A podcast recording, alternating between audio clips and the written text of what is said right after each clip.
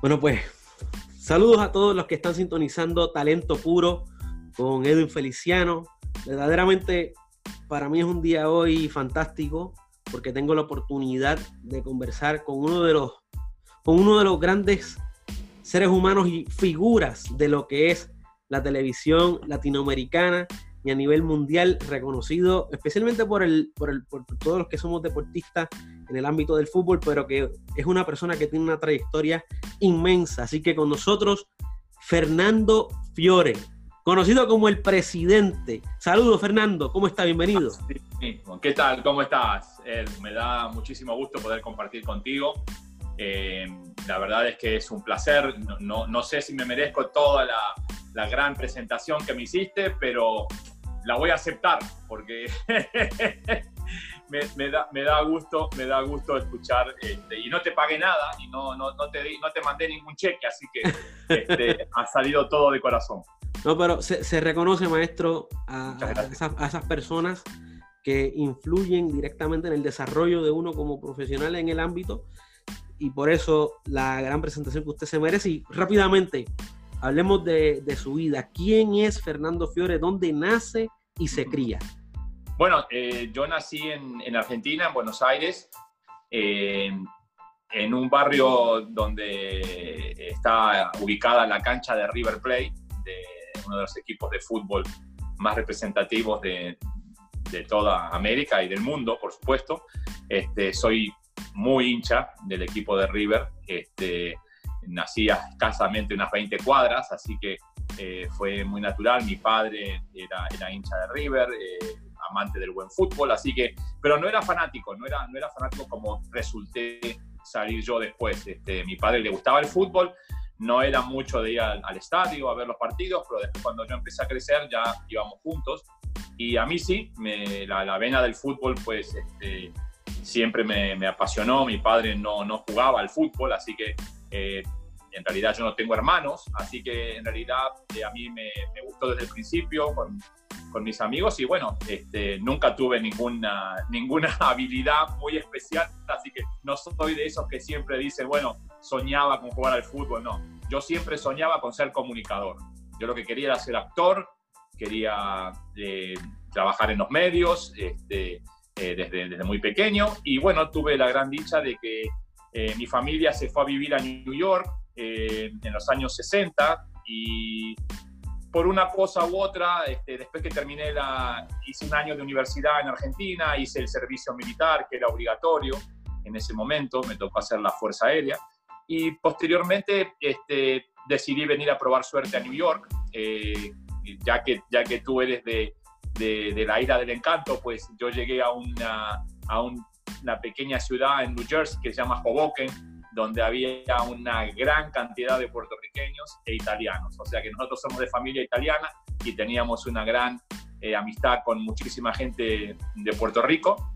Eh, y ahí, este, pues, bueno, viví con mi familia unos años hasta que me independicé. Eh, estudié en la Universidad de Montclair State, que es en New Jersey. me gradué después en turismo, estudié teatro, este, estudié un año de psicología y bueno, eh, creo, que, creo que todo eso, todo eso me sirvió mucho eh, para, para, poder desarrollarme como comunicador, que es lo que realmente lo soy. Yo no, no, no, no, no tenía intención de ser periodista, a mí en realidad no era, yo no, no, tenía la idea de ser periodista, lo que yo quería hacer era actuación. Y bueno, hace más de 30 años que estoy actuando en televisión, en radio, en internet, en prensa escrita. Este, y la verdad que ha sido algo que, eh, digamos que sí lo soñé alguna vez, pero, pero no, no llegué a pensar que podía trascender de esta manera. Y como tú bien decías al principio, después cuando tuve la gran dicha de, de poder empezar en televisión, lo hice en programas internacionales y de repente, eh, aún hoy, después de 30 años de carrera, me llama muchísimo la atención y muy humildemente agradezco a Dios y a toda la gente que de pensar de que he trascendido las fronteras, que he podido llegar a Puerto Rico, donde me reciben muy bien, puedo llegar a Honduras, a, El Salvador, a Panamá, a Colombia, a cualquier parte de Estados Unidos y, a la República Dominicana y todo el mundo me recibe con, un abrazo. No soy monedita de oro para caerle bien a todo el mundo, pero digamos que el porcentaje eh, de, aprecio ha sido alrededor de, un 85% y 15% favorable. Eso es muy alto. Sí, es muy alto. Súper alto. No me quejo, no me quejo, no me quejo. es muy interesante porque ya prácticamente usted no hace un resumen de lo que ha sido su vida prácticamente, pero dentro, dentro de ese resumen que usted realiza hay detalles que muchas veces se, se nos escapan, porque uno sigue viviendo y uno sigue haciendo cosas y de pronto pues, espérate, esto pasó y fue importante. ¿Cómo era, ah, su, ¿Cómo, era su núcleo familiar allá en la Argentina? ¿Cómo era su vida allá en la República eh, Argentina? No, en, en, realidad la historia de mi familia es, eh, mi familia se, a principios de 1900 se mudó mis abuelos de Italia a Uruguay, eh, que es donde nace mi madre. y ella sí tenía muchos, muchos hermanos, entonces este, Finalmente ella se muda para Buenos Aires, ahí conoce a mi padre y finalmente nazco yo, que soy el único, eh, junto a mi padre eran los únicos dos argentinos de la familia, el resto todos son de Uruguay, o sea, tenemos sangre de las dos orillas. Eh, y del Río de la Plata, ¿no? Y, y, mi padre sí no tenía, no tenía hermanos, hijo único igual que yo, entonces eh, yo en Argentina me crié básicamente con un núcleo familiar muy pequeño, mi padre, mi madre y yo, eh, sin hermanos, mis, mis, tíos y primos estaban en Uruguay, muy cerca, pero no convivíamos en los cumpleaños, todos los cumpleaños, ni, ni, ni, digamos nos veíamos todos los fines de semana, sino que era más bien a fin de año cuando íbamos de vacaciones, viajábamos durante el año también muchas veces para, para estar con ellos, pero no era un núcleo familiar muy grande. Pero sí tuve la gran dicha de, de, de, siempre tener unos muy buenos amigos, de los cuales te va a parecer quizás extraño, pero todavía eh, tengo un grupo de amigos desde que teníamos seis años de edad, nos seguimos viendo ahora, eh, han pasado, eh, han pasado 55 años y seguimos viéndonos. Ni se diga mis amigos de lo que es el high school, con ellos hablamos a diario, o sea, con mis amigos de, mis amigos de, la adolescencia, digamos que estamos juntos hace 45 años y seguimos juntos y todos los días eh, hablamos, hacemos ahora un Zoom, este, nos queremos como hermanos y para mí eso es mi familia, ¿no? Esa es mi gran familia.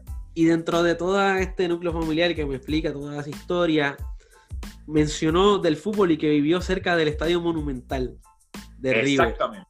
Del Antonio Vespucio Liberti.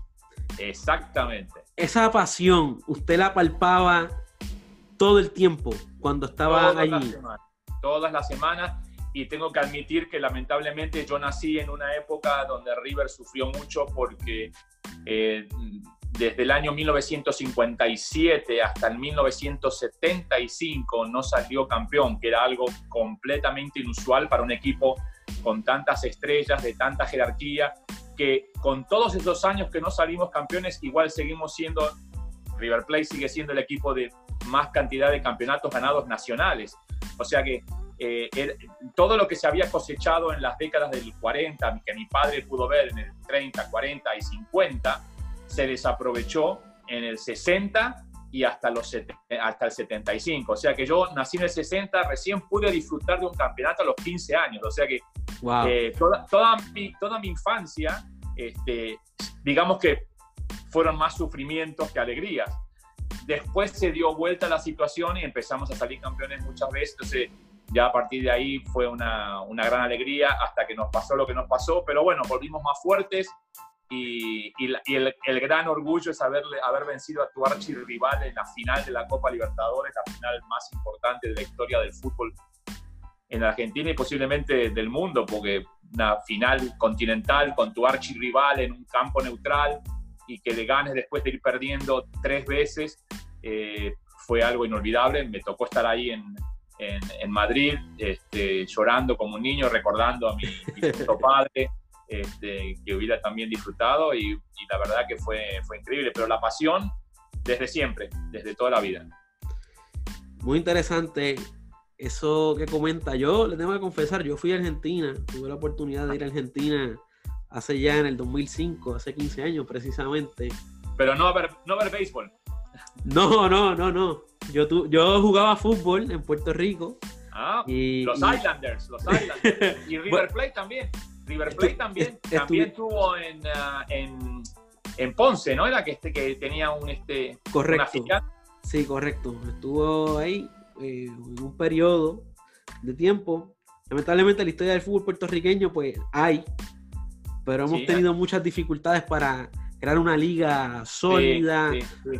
ha sido bastante. Conozco muy bien, conozco muy bien la, la, historia y es más, estuve muy cerca de los Islanders desde la creación hasta que lamentablemente su desaparición.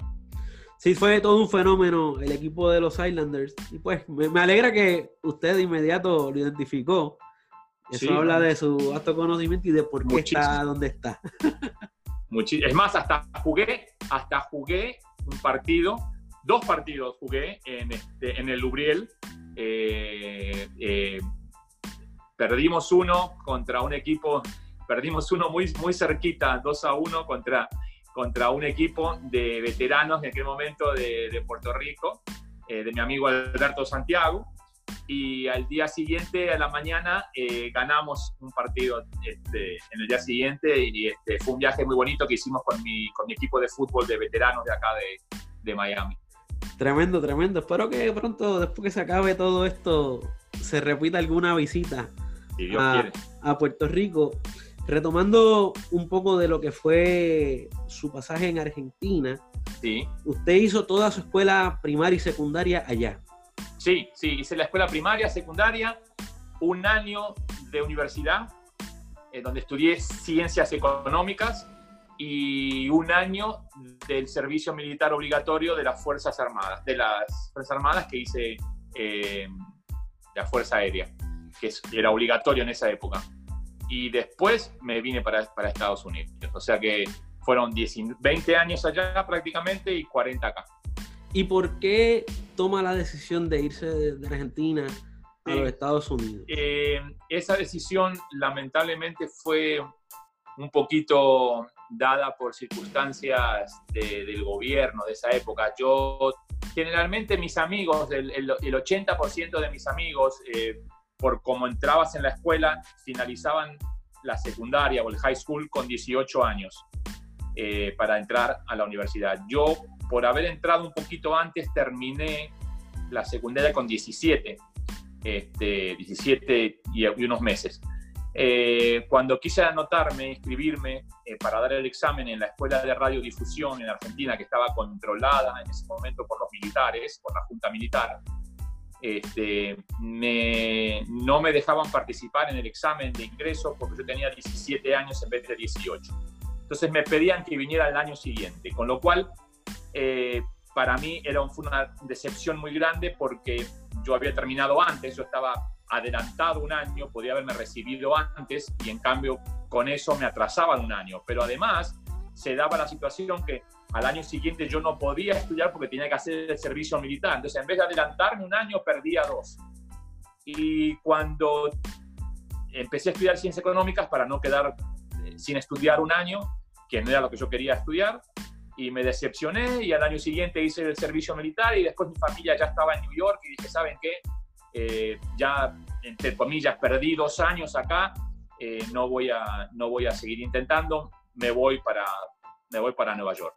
Así como me voy, me voy para New York y, y, me fui, pero porque tenía mi familia allá, era, era bastante más fácil en ese momento, eh, no era como muchísimos inmigrantes que llegaban, como llegó mis primeros primos, que llegaron sin nada a buscar un lugar donde vivir, a ver qué hacían. Yo llegué, ya mi familia estaba instalada ahí, eh, entonces este, tenía trabajo con mis primos, eh, teníamos un núcleo familiar mucho más grande de lo que, lo que yo tenía en mi país.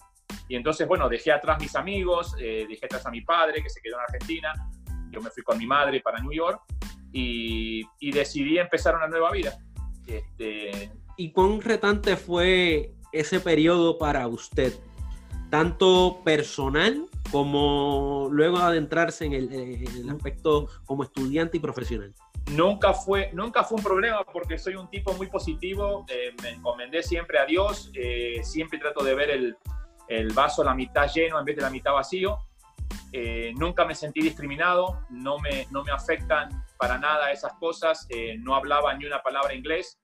es más, ni se me dan los idiomas, así que hasta, hasta el día de hoy siento que que nunca voy a poder dominar bien la lengua de Shakespeare porque sobre todo en aquel momento no me hacía falta, yo trabajaba eh, en, básicamente con toda gente hispana en New York, eh, entonces eh, empecé a trabajar primero como todo el mundo, empecé a trabajar en lo que hay, trabajé en, una, en, un frigorífico este, como Rocky, cargando, cargando cajas de carne, trabajé pintando escaleras de incendio, en, Manhattan, colgado de un andamio con, 5 grados bajo cero.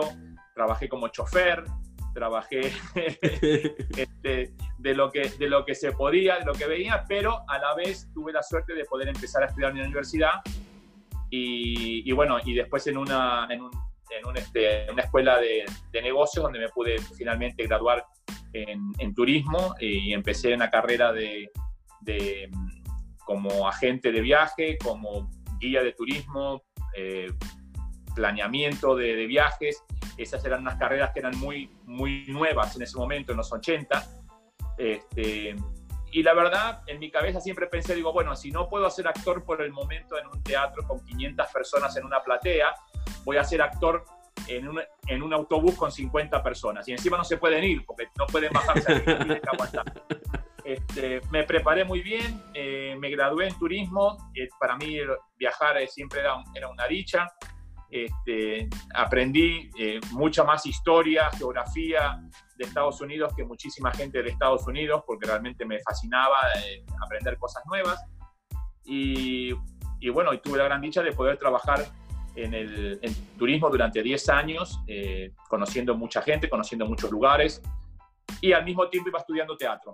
Estudié teatro, ni más ni menos que en el Teatro Rodante puertorriqueño de, de Manhattan, con la primera actriz Miriam Colón, la verdadera primera actriz del crossover, la boricua Miriam Colón, que trabajaba en Hollywood haciendo de películas haciendo de mexicana, porque muchas veces en los, en los castings, como era bajita y de tez oscura, la ponían como mexicana, entonces en más de una película Miriam Colón hacía de, de mexicana eh, en, películas westerns este, y ella eh, siendo puertorriqueña. Este, estudié con ella, estudié en su, en su, eh, en su proyecto de teatro este, y fui, la verdad que me daba, me daba mucho gusto poder ir haciendo lo que me gustaba al mismo momento que iba formando mi vida como, en, el, en, turismo. Y gracias a Dios, eh, después de, 10 años de espera, se abrió la puerta en la televisión a través de un amigo y comencé a trabajar en Telemundo y de ahí pasé a Univisión.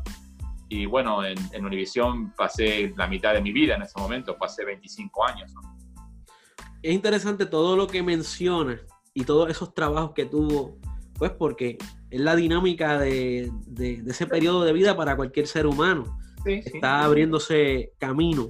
¿Cómo esos trabajos para usted lo prepararon para convertirse y para poder manejar el público, tener la capacidad de incorporarse en diferentes espacios dentro de la televisión y mostrar la versatilidad que usted muestra? Porque usted, aparte de dominar el deporte y tener el conocimiento, usted también a nivel cultural tiene un gran dominio de, los temas.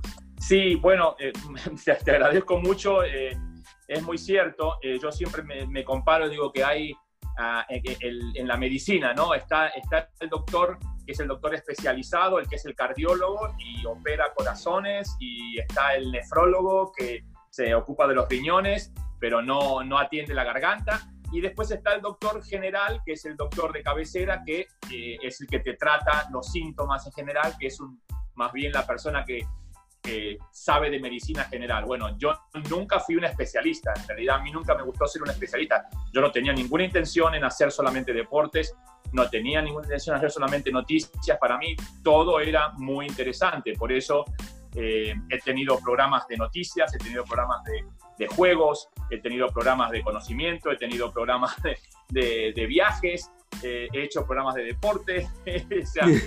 lo, único, lo único que no llegué a hacer fue eh, el muchachito que da el tiempo o la chica que da el tiempo. fue lo único que me faltó. Este, eh, en estos momentos es muy diferente, ¿no? La televisión ha cambiado mucho y después, por ejemplo, mi gran amigo que también puertorriqueño, John Morales, que es una de las eminencias, gran meteorólogo y, jefe de meteorología y demás, pero eso vino después, vino a partir de los 90, en, ya más adentrado, ¿no? Al principio, eh, cualquier persona que pudiera estar enfrente a la cámara daba el reporte del, tiempo y no era meteorólogo ni tenía conocimientos de meteorología, más que si le tocaba hacer ese segmento de, sea, del clima. No me tocó a mí hacer nunca eso, fue lo único creo que no hice, que no, que no llegué a hacer. Este, ¿Le gustaría hacerlo? Eh, no tendría ningún problema, pero, pero, respeto que ya ahora es diferente, respeto que era diferente y que ya mucho más especializado, que ahora todos deben ser generalmente meteorólogos o que han estudiado meteorología, ya es diferente la situación como antes. Antes era una actuación, ahora ya es con gente mucho más preparada. Lo que sí, eh, por ejemplo, fui, un, como dicen ustedes, fui ancla de noticias con otra este, estrella puertorriqueña. Estuve, trabajé con María Celeste Raraz, con Denise Oyer, este, con, con, mucha gente de Puerto Rico que vivía en New York y yo trabajaba en New York en esa época en el canal 41 de New York así que eh, con, este, con varios, con varios, este, eh, varios colegas de, Puerto Rico que, trabajamos en, esa, en esos primeros años de los 90 eh, en Univision en, en, Nueva York. Y después, bueno, tuve la gran suerte de hacer programas que, como tú dices, no me, no me la voy a tirar de humilde porque es la verdad, pero tuve la gran dicha de poder tener y trabajar con grupos de, de, de, gente y hemos tenido la gran suerte y el público que nos apoyó, que hemos hecho de los últimos 30 años, yo te digo que por lo menos tres de los programas más exitosos que ha habido en la televisión hispana en Estados Unidos eh, y creador además de los programas, que eso fue lo más interesante, ¿no? Eh, Lente Loco, Fuera de Serie y República Deportiva. Si tuviera que... elegir de esos tres, ¿con cuál se quedaría? Ah, no, muy fácil, muy fácil. Eh. creo que nunca, nunca nos sentimos tan bien como grupo. Bueno, Ahora digo muy fácil, en realidad no es tan fácil. Eh, eh, lo que pasa que como programa, eh, para enriquecer la mente, el público lo recibió muy bien fuera de serie. Es un programa que en Estados Unidos, en la televisión abierta, no hubo ni antes ni después. O sea, un programa de viajes donde conocíamos gente interesante, lugares interesantes. La gente se volvía loca esperando. En esa época de los 90 no, era tan común eh, el, DVR, este, la grabación, entonces la gente esperaba en familia para ver nuestro programa de, 20, de, 30 minutos una vez por semana. Eh, una semana estábamos con Sofía Vergara en Israel, la otra semana estábamos en París. Eh, hay que ser sinceros, si tú le dices a la gente que se gana la lotería, ¿qué hace cuando gana la lotería? Lo primero que te dice es comprar una casa y viajar. Entonces, este, todo el mundo disfrutaba de ese programa, lo siguen extrañando eh, si me dieran a elegir uno sería fuera de serie, pero reconozco también que el Lente Loco eh, lo diseñamos con dos amigos, eh, como nos partimos la espalda trabajando solamente tres personas en una, en una locura que, que era muy adelantada a su tiempo, sobre todo en televisión en español en ese momento, que la gente lo recibió con infinito cariño. Y República Deportiva por ser el que duró más, 15 años que estuve al frente del, programa y, este, tiene un gran valor también, eh, porque obviamente tuvimos 15 años, revolucionamos, revolucionamos completamente eh, los programas de deportes en español en Estados Unidos. Eh, creo, eso no tengo ninguna duda, que no había nada como República Deportiva antes de nosotros. En su despedida, precisamente en República Deportiva, la estuve viendo recientemente. Pero antes de eso, usted comentó que en, el, en esos primeros años de República Deportiva, el proyecto como que no había mucha creencia de que iba a ser exitoso porque era una combinación de entretenimiento con deporte. Bueno, lo que pasa, Edwin, es que tú eres muy joven, pero nosotros en ese momento, eh, ¿qué, pasaba? Eh, recién recién los programas de ESPN en inglés estaban empezando a darse cuenta de que el deporte si lo unían al entretenimiento, tenía mucho más valor para el público, se expandían mucho más, incluían a las mujeres que hasta ese momento no dejaban que ninguna mujer opinara de qué saben las mujeres de fútbol, baloncesto. Era, era una, una idea machista. El, segmento de deportes, si tú o tus padres te cuentan, te recuerdan, yo lo recuerdo porque yo lo veía en televisión, eh, el segmento de deportes era siempre un hombre hablando, dando los resultados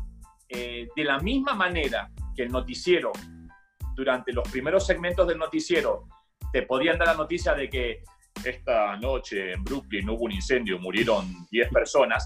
Igualito era al final del noticiero el segmento del deporte diciendo, esta noche los Knicks ganaron por 75 a 54. O sea, no había ninguna diferencia eh, en, el tono de la muerte de 10 personas en Brooklyn en un incendio a que los Knicks habían ganado la final de la conferencia del Este eh, en la o sea, era, era todo el mismo tono.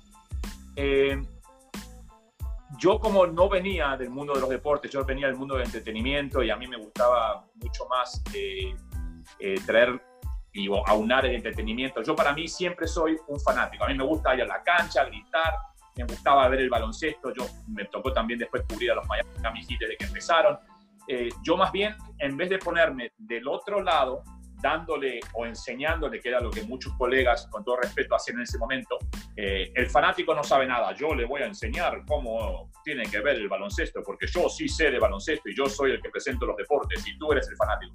Yo en realidad estaba del otro lado, yo a mí me gustaba ser el fanático que compartía desde mi posición de la televisión, de, la, de, la, de, la, esa ventana que me permitía entrar en la casa de toda la gente, me permitía ser cómplice del fanático y eso lo apreciaba mucho la gente. Entonces, eh, si tenía que hablar, por ejemplo, en un noticiero de lo que había sido el Tour de France, eh, nadie sabía nada y yo me metía en el, en el, set, me metía en bicicleta y, causaba una locura en el control room, en los directores, los anclas no entendían dónde estaba Fernando Fiore que tenía que hacer el segmento de deportes y no llegaba al escritorio a darlo, entonces yo entraba en bicicleta y eso causaba eh, pues una locura general que, como te digo al principio, eh, fue rechazada por los puristas del deporte, ¿no? Por, por, los colegas que eran puristas y por los fanáticos que eran también puristas, que solamente querían que les dijeran cómo había salido el partido y quién había ganado y que, y que el fútbol y el, y el deporte en general era una cosa seria donde no cabía reírse, donde no cabía salirse del libreto. Entonces el programa recibió muchas críticas.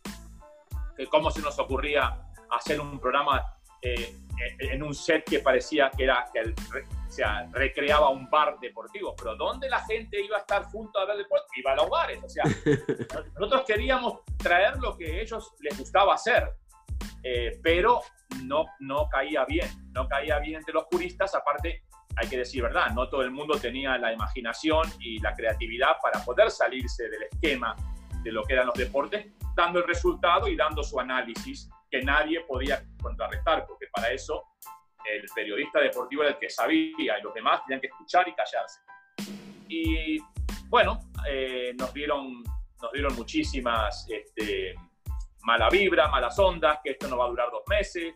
Eh, te digo, muchos colegas y, y, y, mucho público. Sin embargo, la mayoría del público lo empezó a adoptar con mucho cariño. ¿Y por qué usted cree que el público lo adoptó con cariño y se sintió bien con el programa? Dio cuenta que, se dio cuenta que nosotros, y yo hablo en, en, términos personal, se dio cuenta que yo era uno de ellos.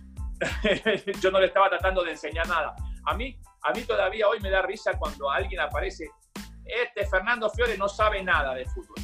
Si yo no traté de ser maestro tuyo, yo sé tanto, yo sé tanto, si toma un examen, si tú me quieres, ¿qué, qué, qué, es, qué es saber? Yo tengo, eh, seguramente me puedo trenzar a hablar de fútbol seriamente con cualquier persona durante horas, pero no me interesa, no me interesa, o sea, para mí eh, yo puedo hablar de historia del fútbol, he, estado en cientos de estadios, he visto cientos de, de, todo tipo de deporte de, del más alto nivel, eh, campeonatos del mundo, Juegos Olímpicos, Copa Europea, Champions League, este, peleas de boxeo por campeonato, series del Caribe, series mundial de béisbol, eh, todo. Tenis, eh, Grand Slams, lo que sea. Entonces, eh, para mí yo era, era parte de, de, la diversión, ¿no es cierto? Y entonces la gente se empezó a dar cuenta. Y muchos colegas, me da mucho gusto que eh, solamente recuerdo uno que haya venido a decirme, que me había dicho en la cara, eh, al principio me había dicho, era un fotógrafo que hace, hace, no hace mucho falleció, un tipo muy, muy, muy querido en Los Ángeles, era un fotógrafo de, de periódico, que, que, me dijo al principio, dice, oye, eso que están haciendo ustedes no va a durar ni más, es realmente malo y no va a durar.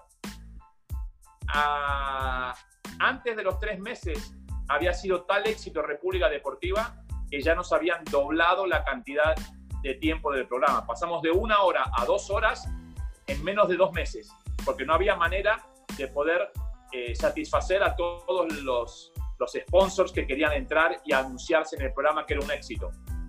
Es la única persona que recuerdo, ese señor, ese fotógrafo, que después vino a los tres, cuatro meses y me dijo, Fernando, disculpa, ustedes tenían razón. La gente eh, los quiere, los apoya, ustedes han tenido éxito. Por otro lado, me da mucho gusto que muchos colegas y mucha gente que en aquel momento recuerdo perfectamente que decían que éramos un desastre, que no íbamos a durar, pues ahora desde hace unos años son todos divertidos, son, todos quieren ser entretenidos, todos quieren inventar la rueda que está inventada hace mil años, eh, todos son graciosos, todos quieren ahora eh, ser diferentes cuando eso ya, ya fue hace mil años, ¿no? Entonces, de alguna manera creo que es una, es una, una, una motivación haber sabido de que, de que, quieras o no, fuimos los pioneros, ¿no? Resulta importante mencionar que a veces uno como comunicador pierde de perspectiva que el deporte es diversión, que el Para deporte es, Para es, mí un, lo fue. es un juego y la gente quiere disfrutarlo. Y precisamente ahí es que entra la parte del espectáculo y el entretenimiento, porque es precisamente eso para el fanático. Para mí, mira, Edwin, para mí siempre lo fue. Eh, este, lo traté con respeto porque yo nunca fui a, nunca menosprecié al deporte, ni a mis colegas, ni, al público. Simplemente era otro ángulo, era ni, más, ni mejor ni peor, era diferente era, y es diferente. Eh, entonces, yo respeto a todos los demás, siempre los he respetado. Eh, y, y, y, la verdad que no tengo, no tengo ningún problema con nadie. O sea, quizás este, en aquel momento no, nos dolía un poco saber que nos, nos miraban por sobre el hombro, pero, pero bueno, eh, yo en lo particular estuve al frente del programa 15 años, así que no, no me puedo quejar.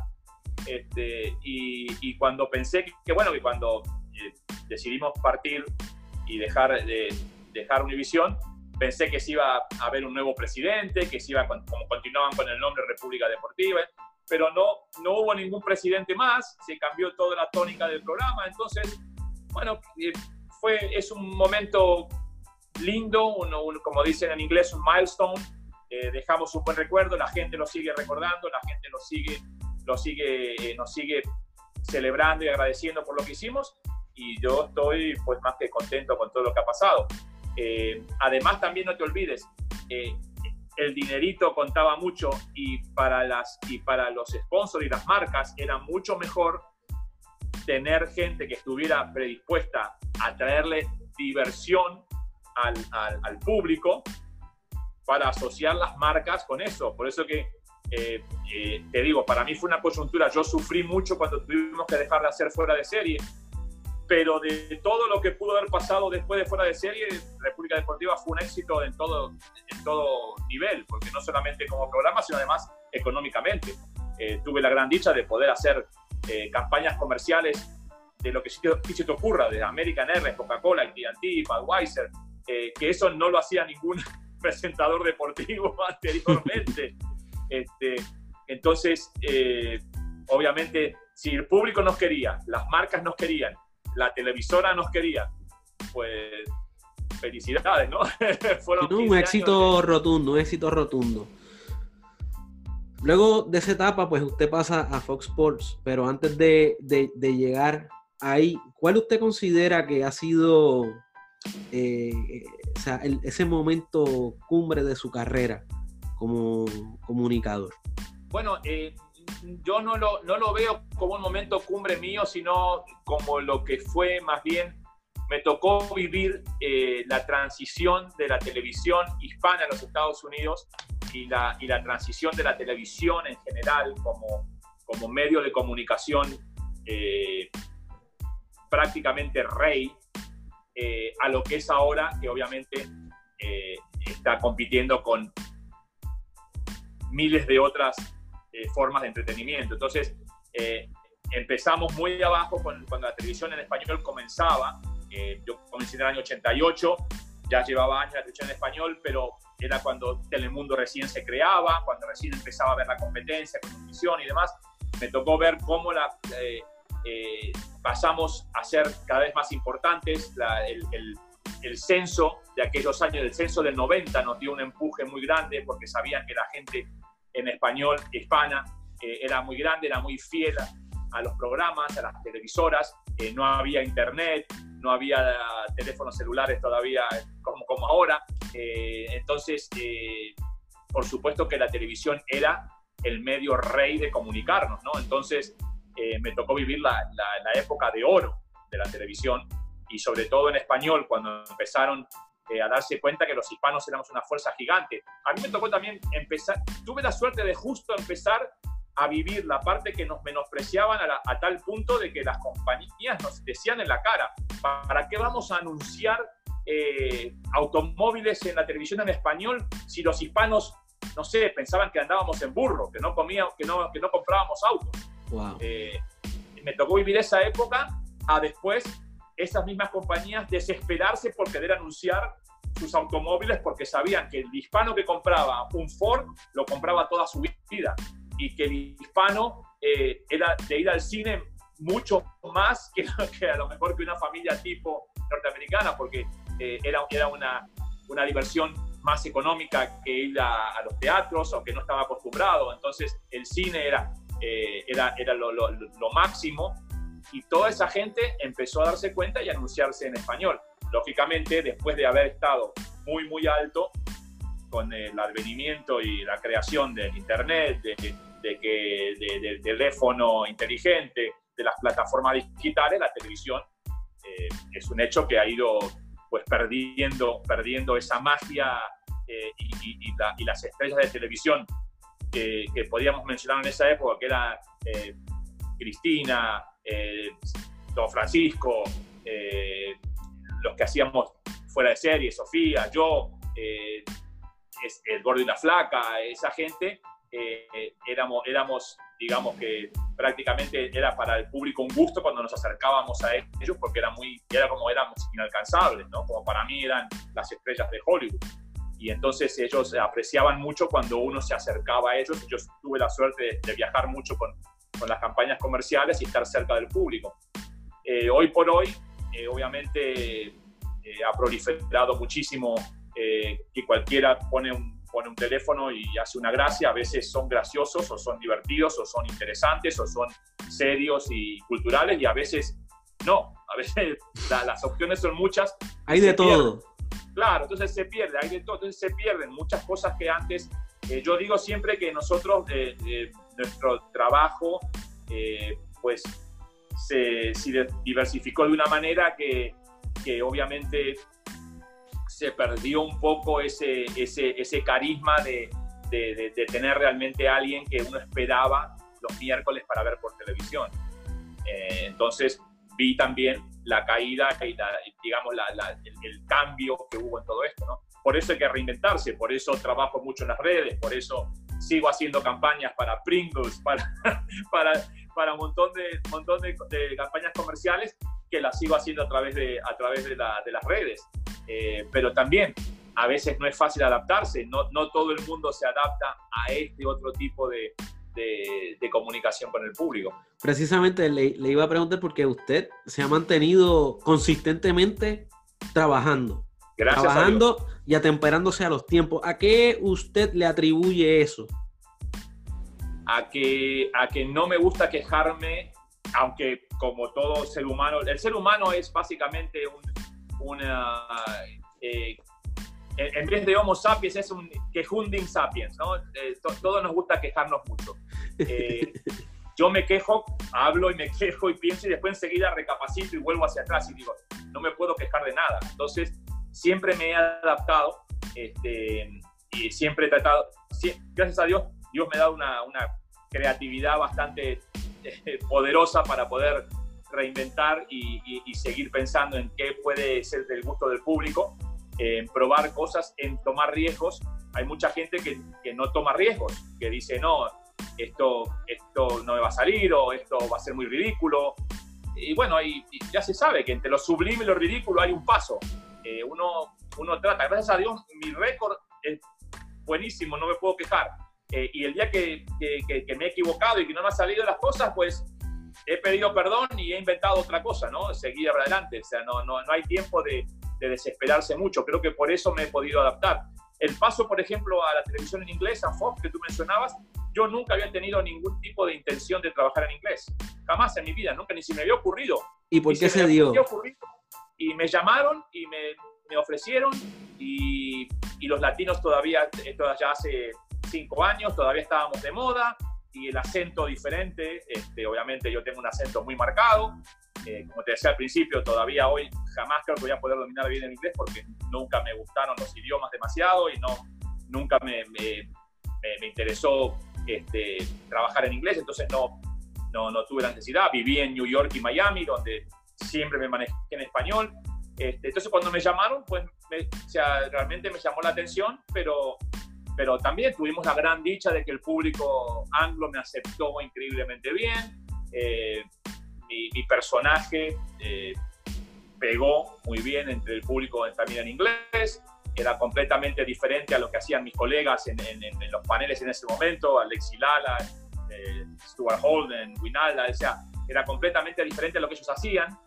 Entonces, para el público este latino medio loco, contaba las verdades. Yo me acuerdo en la Copa América Centenario cuando todos mis compañeros y colegas, por supuesto, decían que Estados Unidos le iba a ganar a Argentina y yo era el único que decía que iba a ganar a Argentina y los mismos fanáticos estadounidenses decían, Fernando, usted está bien, Argentina le va a ganar a Estados Unidos, por más que los demás no quieran. Y yo no es que, o sea, yo creo que Argentina tiene mejor equipo que Estados Unidos, que le va, bueno, ganó 4 a 1, o 4 a 0, 4 a 1 creo que fue.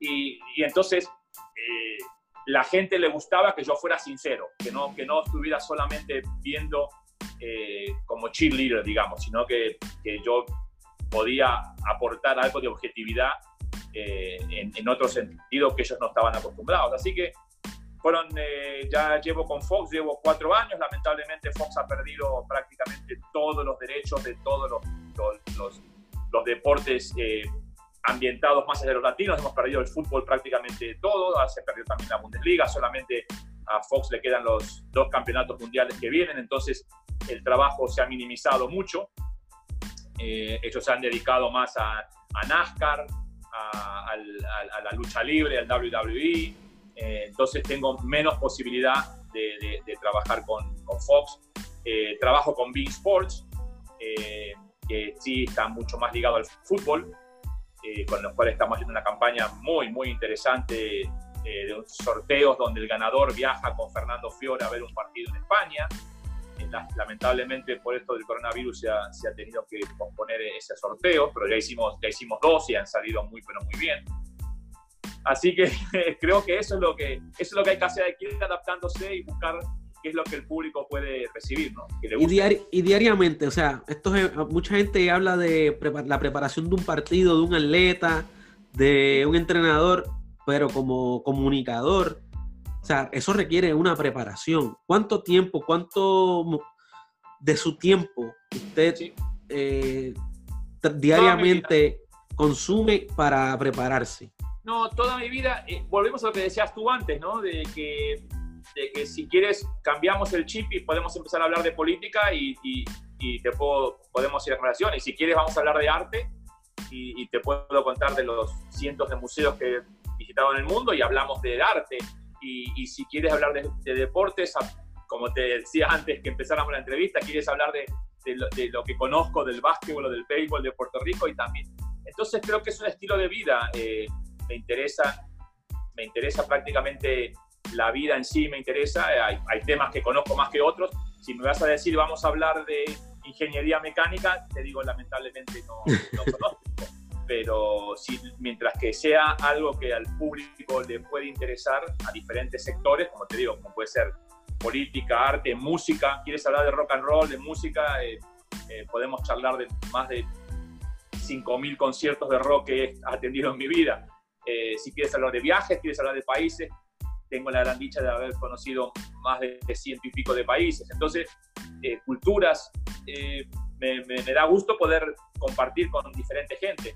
Ahora, si, si lo que quieres es que yo sea solamente un, un, un opinólogo de deportes, pues no, no, es mi caso, ¿no? O, si quieres que hablemos solamente de política, no es mi caso. ¿Cuántas copas del mundo de, fútbol usted ha trabajado? Sí, trabajar, trabajé, trabajé cobertura, cobertura de, comunicaciones en, televisión, hice ocho, desde el 90 en adelante.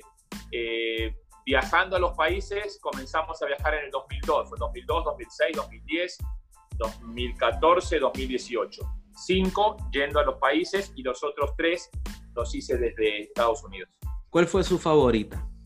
Si tiene alguna, porque es difícil de seleccionar. Bueno, eh, de los que trabajé, ninguno, porque ninguno pudo ganar Argentina, a pesar que estuvimos cerca. Este, me quedé con ganas, me quedé con ganas en el 2014, me quedé con ganas en el 90, justamente el 86 todavía no estaba en televisión, así que lo vi como simplemente como fanático. Pero si me preguntas como, como trabajo, eh, siempre voy a tener que mencionar el de Alemania del 2006. ¿Por qué? Eh, por la organización, porque adoro el país, eh, adoro la, geografía del país, lo conozco a Alemania como la palma de mi mano, eh, conozco de norte a sur, de este a oeste, me gusta su gente, me gusta la comida. en Alemania todo estaba muy bien organizado, entonces para mí todo era fácil de conectarse, de viajar, de, llegar, de salir. Eh, entonces lo disfruté, lo disfruté mucho más y para mí eh, deberían hacerse los campeonatos mundiales siempre en Alemania.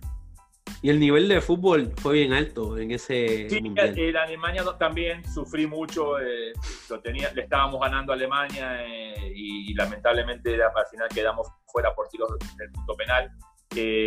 pero, pero sí, fue un, fue un lindo mundial. Eh, una final dramática también con lo que pasó con, este, con Zidane. Eh, bueno, eh, sí, ya que ni Argentina ni Uruguay llegaban, entonces mi familia italiana me imagino que estaba contento mi abuelo desde el cielo. ¿Hubo algo de triunfo ahí para usted a pesar de los pesares? No. aparte de las Copas del Mundo, usted mencionó los Juegos Olímpicos. Usted tiene una relación muy especial con los Juegos Olímpicos. Especialmente usted fue embajador o continúa siendo embajador de las Olimpiadas Especiales. Sí, eh, bueno, obviamente con Special Olympics tengo, eh, tengo también un, sabor un poquito amargo porque me hubiera encantado hacer, seguir haciendo muchas más cosas en Estados Unidos. Lamentablemente, em, eh, los Juegos Especiales en Estados Unidos, en ese momento cuando estábamos participando en, muchas, en muchas actividades, eh, no, no, cuadraba lo que estábamos haciendo con Latinoamérica, con lo de Estados Unidos, eran como dos corrientes diferentes y bueno, eh, remamos contra la corriente un tiempito, pero eh, me dio mucho gusto poder, por ejemplo, ir a Brasil y ir con estrellas del fútbol como Zico, como Nene Cubillas, poder ir a una favela, eh, en el medio de las montañas y jugar con los niños y llevarles esa alegría de tener a Zico, eh, de tener a Cubilla, de jugar con ellos, con niños eh, este, con capacidades especiales, los abrazos. Hay cosas que no me voy a olvidar nunca, estar jugando un partidito de fútbol entre, en el medio de una favela y, y, los niños hacer un gol y venir y abrazarse que nos habíamos conocido hace 10 minutos, eh, son cosas que te llevas en el corazón para siempre, ¿no? Eh, después también hicimos un par de cosas más acá en, Estados Unidos. Eh, ahora estoy tratando de involucrarme cada vez más a través de un amigo que está haciendo fútbol para chicos autistas y le tengo mucho aprecio a él y creo que su misión se llama este, Oscar. y, está, está trabajando muy fuerte con lo que es la parte de, de, fútbol para chicos autistas. Entonces me da mucho gusto eso, ¿no? Y por otro lado, también eh, con Honduras tengo una relación muy estrecha porque durante muchísimos años, 20 años, estuvimos este, siendo parte de, un partido que se realizaba eh, anualmente de celebridades, Rotagol, donde se recaudaba dinero para niños eh, con diferentes este, situaciones muy, muy duras. El caso de la Fundación Amor y Vida, que es la que eh, apadrinos hace muchos años, niños con el, con el virus del VIH y además huérfanos. Entonces pude llevar a jugadores de la talla de Valderrama, del Diablo Echeverry, de Nene Cubillas, de Marcelo Balboa, Fernando Clavijo, eh, que se llevaron a, se llevaron a Honduras para formar parte de estos partidos donde las recaudaciones este, muchas veces eran, eran muy importantes para poder donar. Así que todas esas cosas te llenan el corazón, ¿no? Eh, siempre ha sido un, gran, gran logro. Esa labor social que ustedes realizan no se queda ahí. Estuve leyendo que tienen una organización llamada Save Our, Save Our Lives. ¿Es cierto eso? Eh, Save Our Lives en realidad no estoy tan involucrado como estoy más involucrado, por ejemplo, en la en lo que es la parte de la US Soccer Foundation, en, proveer, en proveer eh, lugares eh, con, con, mini canchas, mini fields, para eh, comunidades que, que, sean, que no, que, no, que no están privilegiadas, que no tienen la, la oportunidad de formar parte de, de esos equipos de fútbol que como pasa en Estados Unidos los niños muchas veces tienen que hacer el famoso eh, pay to play, ¿no?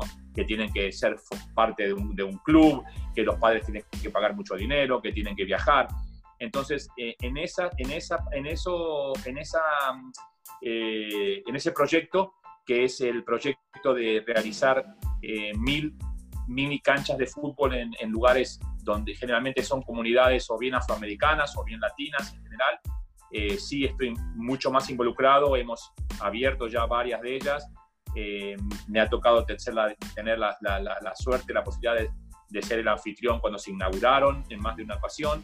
Hay compañías que, aportan mucho dinero, el caso de Target, por ejemplo, la compañía Target que, que aporta muchísimo para poder eh, seguir abriendo estas canchas y eh, la verdad que es, una, es un proyecto muy interesante porque se le abren canchas de fútbol para, para, los, para los niños en partes que están completamente sin uso, donde a lo mejor eh, eh, no hay luces, eh, se presta para que haya reuniones, gangas, drogas, y en cambio se los revitaliza con canchas de fútbol iluminadas, con, consejería, con maestros para después de clase, y eso les da una gran oportunidad a muchos chicos de, de bajos recursos, de familias de bajos recursos, de poder utilizar ese tiempo libre para algo que les llene la vida como el deporte. Y, este, y la verdad es que es un muy buen proyecto de la US Soccer Foundation. Por último, usted ha tenido una súper trayectoria y la hemos podido repasar durante esta última casi una hora ya. Eh, sin embargo, ¿cuáles son sus últimas palabras que le quisiera compartir a todas esas personas que en este periodo tan convulso del coronavirus y de la pandemia, este, ¿Qué, cómo usted lo alentaría? Bueno, eh, mira, muy fácil. Eh, espero que sean solamente las palabras más recientes, no las últimas. Este, eh, mira, yo tengo, yo estoy escribiendo unas, unas cápsulas que se llaman Palabra de Presidente, que están siendo este, distribuidas en, en, las radios de todo Estados Unidos. La, famosa sindicalización, o sea, hacemos, hacemos las, las, las cápsulas y se y se venden a través del país. Eh, y también estamos en radio satelital, ahora en Sirius, eh, XM, en el canal 152, que es un, un canal latino, se llama En Vivo. Eh, y en esas cápsulas hago comentarios de lo, que, de lo que estamos viviendo en estas épocas tan difíciles. Y yo creo que, así como te decía hace un rato, de que somos muy quejosos y que, y que siempre estamos buscando, lamentablemente, lo que no tenemos, eh, como no soy ningún gurú para dar ningún tipo de, visión que les abra el, mundo a nadie, solamente hay cosas que se me ocurren, se van ocurriendo que a lo mejor eh, es mucho mejor agradecer que, quejarse. Es mucho mejor eh, eh, que podamos agradecer todos los que estamos sanos, de entender lo, lo, dichosos que somos de poder estar con salud. obviamente es un, es un tema muy duro ver que solamente en Estados Unidos, lamentablemente, en, unas semanas más vamos a alcanzar 100.000 fallecidos. Es un número grandísimo que más allá del número son nombres de padres, hijos, abuelos, tíos, hermanos, vecinos, amigos. Y entonces creo que eh, si podemos parar un segundito y darnos cuenta de que es mucho mejor agradecer que quejarse, me parece que con eso ya podemos dar el puntapié inicial para ir saliendo poco a poco adelante. ¿Cuándo usted espera regresar a una cancha? Eh, esa es la pregunta del millón. Nosotros tenemos nuestro equipo que, te digo, ya llevamos dos, los dos meses que estamos en cuarentena sufriendo. Eh, llevamos jugando juntos 17 años. Somos un grupo de amigos, que, un grupo que yo creé en el año 2003. Eh, también son los hermanos de la vida, donde tenemos un grupo que se llama la Golden Years, los años dorados, porque ya estamos todos, ya estamos todos en, ese grupo para poder en ese grupo para poder jugar tienes que ser o gordito, o viejito, o malito. Tener dos de esas tres. Si tienes dos de las, si tienes las tres, estás perfecto. Porque tengas dos, puede que seas gordito y malito, pero que no seas tan viejito, o que seas viejito y gordito, pero que no seas tan malito. Entonces, con dos de esas ya puedes unirte al grupo y, nos divertimos mucho y estamos extrañando mucho el poder vernos, este, de poder juntarnos otra vez, de poder comer un asado juntos otra vez al terminar el partido, de poder ir a almorzar todos juntos. Pero bueno, eh, para, para, empezar, acá en, nuestro condado, en Miami-Dade, no se van a abrir las canchas de fútbol de los parques. Eh, para después de junio van a ver qué deciden. O sea que estamos, estamos ya llevando mucho, mucho tiempo fuera de las canchas, esperemos que sea pronto, pero bueno, por el momento, por el momento nos, queda, nos queda esperar y, conectarnos y hablar por teléfono con los amigos nada más. Claro que sí, bueno, eh, profesor, el presidente Fernando Fiore, eh, yo le quiero agradecer a usted por su tiempo de estar aquí conversando conmigo, con el Feliciano, en Talento Puro. Así que mis mejores deseos y, y que siga hacia adelante en, su carrera, que, que, para muchos usted es, un referente. Así que Muchas gracias. mi agradecimiento.